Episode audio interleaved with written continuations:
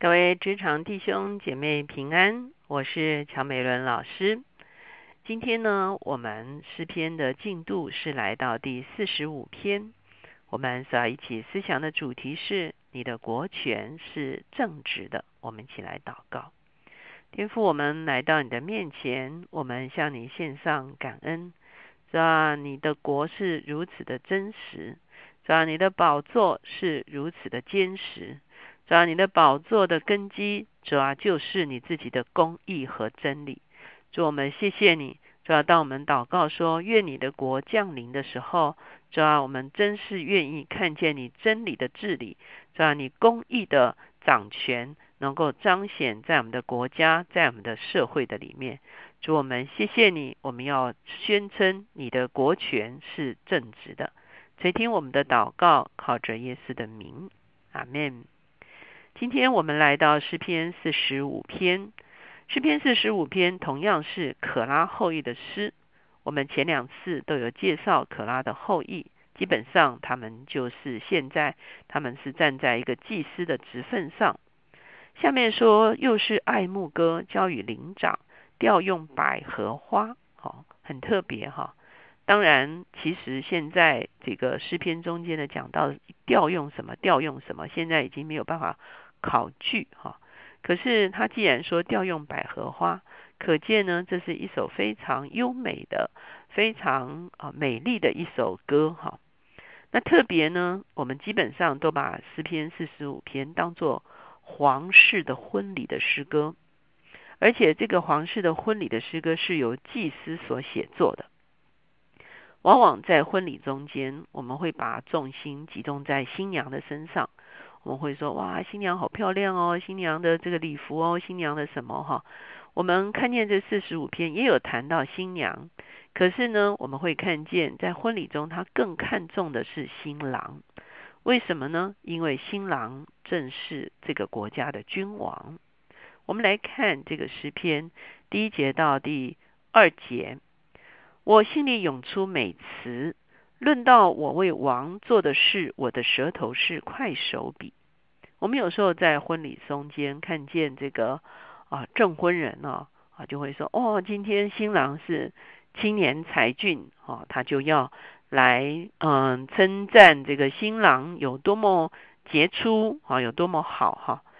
那第一节你就会发现，好像是这个祭司在主持婚礼，可是祭司说啊，我有话要说，哈，我涌出美词，我的舌头是快手笔，啊，我要称赞这个今天的这个君王新郎。接下去他就描述这个君王新郎是一个什么样子的人，你比世人更美，在你嘴里满有恩惠，所以神赐福给你，直到永远。大能者啊，愿你腰间佩刀，大有荣耀和威严，为真理谦卑公义，赫然坐车前往，无不得胜。你的右手必显明可畏的事，你的剑锋快，射中王敌之心，万民扑倒你以下。哇！原来这个今天作为新郎的君王，是一个勇猛的战士。他是一个大能者，当他出征的时候，他坐着这个战车往前直奔，非常的勇猛，而且他的出征都不是为了他自己的私心跟野心，而是为了真理、谦卑、公义，赫然坐车前往。他是为了打一场真理的仗，而他啊，这个勇猛的出战。所以原来这个今天的这个新郎君王是一个战士君王哈。不但他是一个战士君王，而且他是一个公义的君王。第六节、第七节，神啊，你的宝座是永永远远的，你的国权是正直的，你喜爱公义，恨恶罪恶，所以神就是你的神，用喜乐油膏你，胜过高你的同伴。我们看见以色列的君王，他们基本上是上帝的代理者，上帝的国权。是正直的，以至于以色列君王的国权也应该是正直的。我们用一句比较通俗的话来讲，就叫做替天行道。哦啊，替天行道不是那种啊路见不平拔刀相助哈。所谓的替天行道，就是把上帝的真理治理施行在地上。所以你会看见今天这个新郎君王呢，其实他不仅是一个为真理而战的战士，而且他也是一个用正直跟公义治理国家，使得上帝的宝座能够透过他的治理彰显在地上的一个君王。所以神喜爱他，神用高高他。我们知道君王都要受高，当君王受高的时候，等于他就获得了上帝的授权和上帝所赋予他的权柄。所以呢，你会发现这个君王是上帝用喜悦来高立他，上帝喜爱他，而且上帝高立他，哈，上帝悦纳他所做的事情，而且把能力赐给他。那现在呢，就描述他参加婚礼的情况，八节哈。你的衣服都有没药、沉香、肉桂的香气，象牙宫中有丝弦乐器的声音使你欢喜。哇，这结婚当天哈，这个君王呢穿的是非常华美的衣服，而且呢都有这个香料哈，这个墨墨药、沉香、肉桂来可能熏过他的衣服哈，所以是非常啊华美的衣袍，因为他今天要当新郎，而且呢还有音乐哈。再来的时候呢。也看见了新娘第九节，有君王的女儿在你尊贵妇人之中，王后佩戴鹅翡金饰站在你右边。哇，这个婚礼中间好多的这个嘉宾，哈，都在这个尊贵妇女啊，这个都是地位很高的。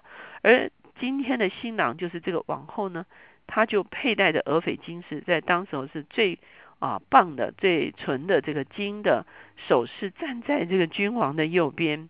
好，要开始举行婚礼。接下去呢，祭司就勉励这个王后女子啊，你要听，要想，要侧耳听，不要纪念你的父和你的你的名和你的父家。王就羡慕你的美貌，因为他是你的主，你当敬拜他。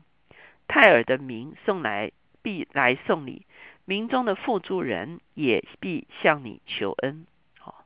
我们看见祭司作为主婚人啊，这作为证婚人了哈，他就这个勉励这个啊王后，你既然已经嫁到以色列王室，你就要想清楚哦，不要再纪念你的名和你的富家。这是指的很可能王后是从外邦嫁进来的公主，好，所以如果你还一直纪念你自己的出生背景的时候，你没有办法真正成为一个以色列的君王的王后，好，你没有办法成为这个国家的王后哈。所以这个不要纪念，意思是说你现在改换了你的身份，你要以你的丈夫的事情，以以色列国的事情为念，王就羡慕你的美貌，意思就是说王会悦纳你的美貌，王会啊这个这个这个喜爱你哈。所以呢，他是你的主，你当敬拜他。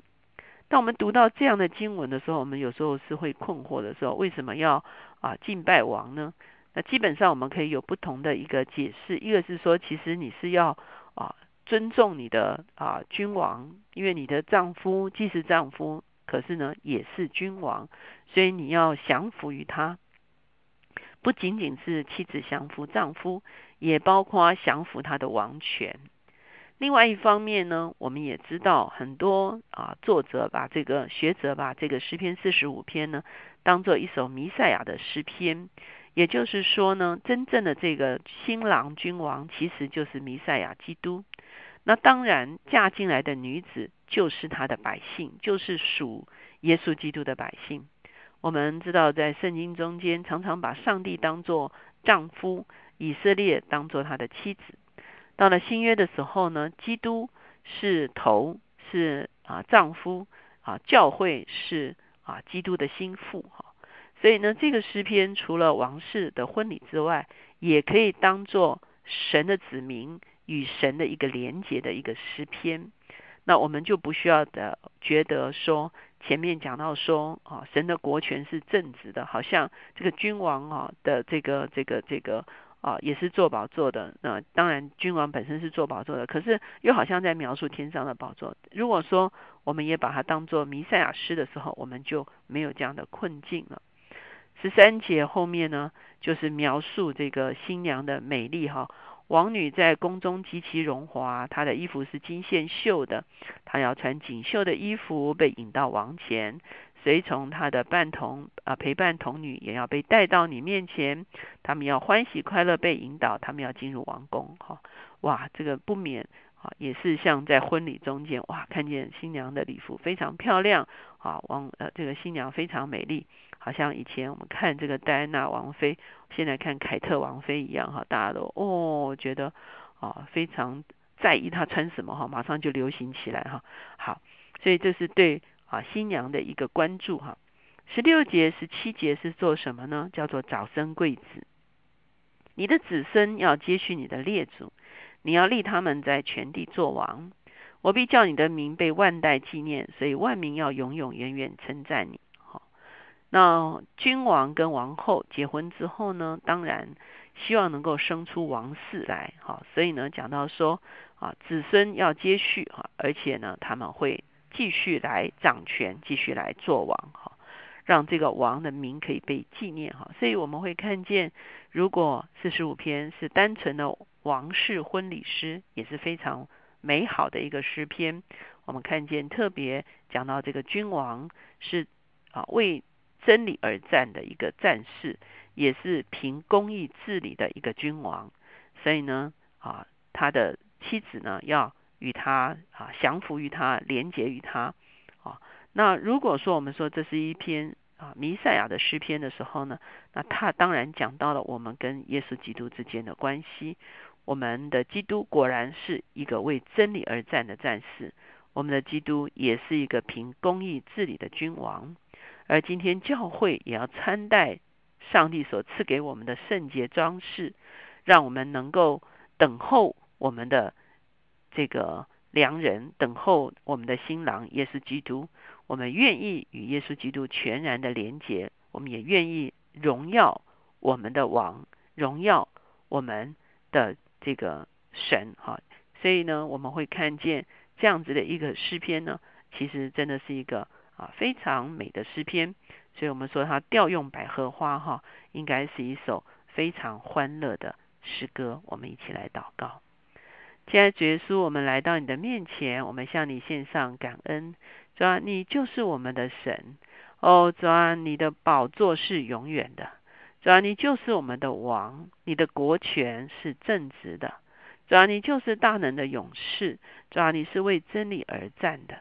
主我们谢谢你，主要让我们的口不断的发出主要赞叹的声音，主要以你为我们的良人，主要你所爱的教会，主要愿意穿戴，主要你自己的圣洁和荣耀，主要你的教会愿意装饰整齐，哦，主要等候你，哦，主要主要主要愿意与你有更深的连结，主要好叫你的荣耀透过你的教会可以彰显在这个世上，主要我们谢谢你。我们欢迎你，主啊，我们也愿意，主啊，主啊，成为你所喜爱的心腹。谢谢主垂听我们的祷告，靠着耶稣的名，阿门。